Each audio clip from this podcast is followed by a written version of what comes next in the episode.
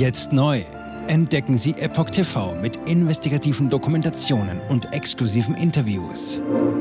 EpochTV.de Willkommen zum Epoch Times Podcast mit dem Thema Auswirkungen von mRNA-Impfungen. Impfbrandbrief von Professor Bhakti, Dr. Reis und Dr. Palmer. Ein Artikel von Oliver Signus vom 17. August 2023. Ein Brandbrief von Professor Bhakti, Dr. Reis und Dr. Palmer fasst die Auswirkungen auf den Menschen durch die mRNA-Impfung zusammen. Von niemals endenden Gefahren von RNA-Impfungen spricht der Wissenschaftler Professor Sukharit Bhakti in einem Brandbrief. Verfasst hat er ihn gemeinsam mit seiner Frau Dr. Karina Reis und dem Arzt Dr. Michael Palmer.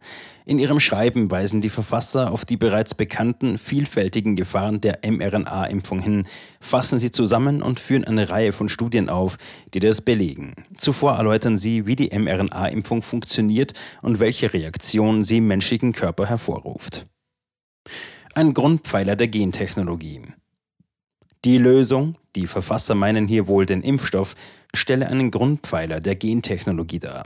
Die Billionen und Trillionen darin enthaltenen Bauanweisungen stammten von Bakterien. Die Rezepte seien in winzigen bakteriellen Chromosomen enthalten, die als Plasmide bezeichnet würden. Die Teilungszeit der Bakterien beträgt etwa 20 Minuten, die Anzahl der Zellen verachtfacht sich pro Stunde. In nur wenigen Tagen können daher buchstäblich unzählige Bakterien mit den Plasmiden gewonnen werden, erläutern die Wissenschaftler und weisen darauf hin, dass Plasmide leicht zu manipulieren sind. Fremde Rezepte, das heißt Gene, die die Bauanweisung für virale Proteine enthalten, können ganz einfach eingefügt werden, heißt es weiter. Nach der massenhaften Vermehrung in den Bakterien werden sie geerntet und als Vorlagen für die Produktion der mRNA-Kopien verwendet.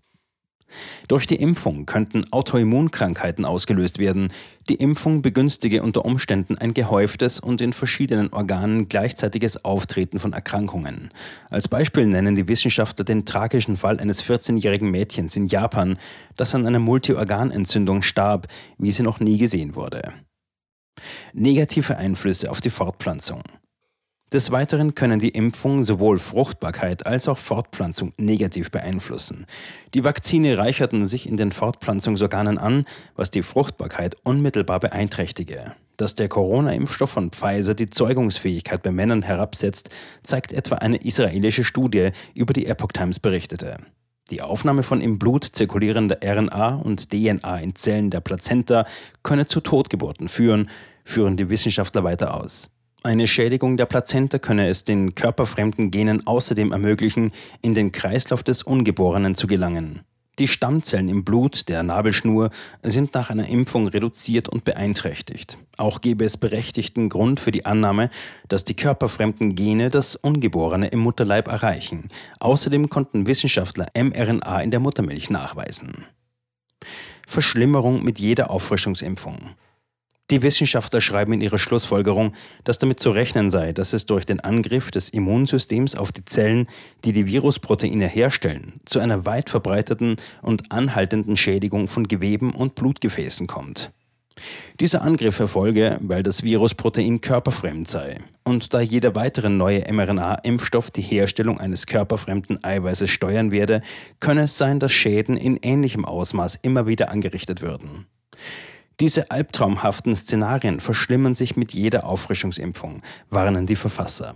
Ebenfalls sei einzukalkulieren, dass die Verunreinigung von Impfstoffchargen mit Plasmid-DNA nicht die Ausnahme, sondern eher die Regel sein werde. Grund dafür sei, dass es kein kosteneffizientes Verfahren gebe, um massenhaft hergestellte RNA zuverlässig von Plasmiden zu trennen. Daher sei ein langanhaltender Autoimmunangriff auf die Zellen bei der Verimpfung von Plasmid-DNA unvermeidlich zelluläre Funktionen dauerhaft gestört. Durch das Einbringen eines fremden Bauplans in unseren Körper könnte jedes individuelle Buch des Lebens unwiederbringlich verändert werden. Wenn es zum Einbau der Bauanleitung in unser menschliches Chromosom kommt, können unzählige zelluläre Funktionen dauerhaft gestört werden. Es können bösartige Erkrankungen auftreten und die Lebenserwartung könnte drastisch sinken. Endlose Krankheiten und Leiden könnten zum Schicksal der Betroffenen werden, fürchten Bhakti, Reis und Palmer und sprechen in dem Zusammenhang von einem Horrorszenario, das zahllose Menschen betreffen könnte. Jetzt neu. Entdecken Sie Epoch TV mit investigativen Dokumentationen und exklusiven Interviews. Noch heute kostenfrei anmelden und völlig unverbindlich testen. Sehen Sie jetzt gratis den weltweit ersten Dokumentarfilm zur ESG-Bewegung Der Schattenstaat. Wer hat die Kontrolle? Eine originale Epoch Times Produktion. Besuchen Sie uns auf epochtv.de. Politiker machen Gesetze, CEOs machen Gewinne. Doch das ändert sich jetzt alles. Die Zukunft passiert nicht einfach so. Die Zukunft wird von uns gestaltet, durch eine mächtige Gemeinschaft wie Sie hier in diesem Raum. Wir haben die Mittel, um den Zustand der Welt zu verbessern. Es gibt eine wachsende Bewegung, die Unternehmen, Regierungen und globale Institutionen zusammenbringen will. Ihr Ziel ist es, sich mit Themen wie Klimawandel, Rassismus, Ungleichheit und Waffenkontrolle zu befassen. Diese Bewegung nennt sich ESG. Wie funktioniert sie? Und wie wird sie unser Leben verändern? Bändigen wir die Wall Street nach unserem Willen? Oder sind wir diejenigen, die manipuliert werden?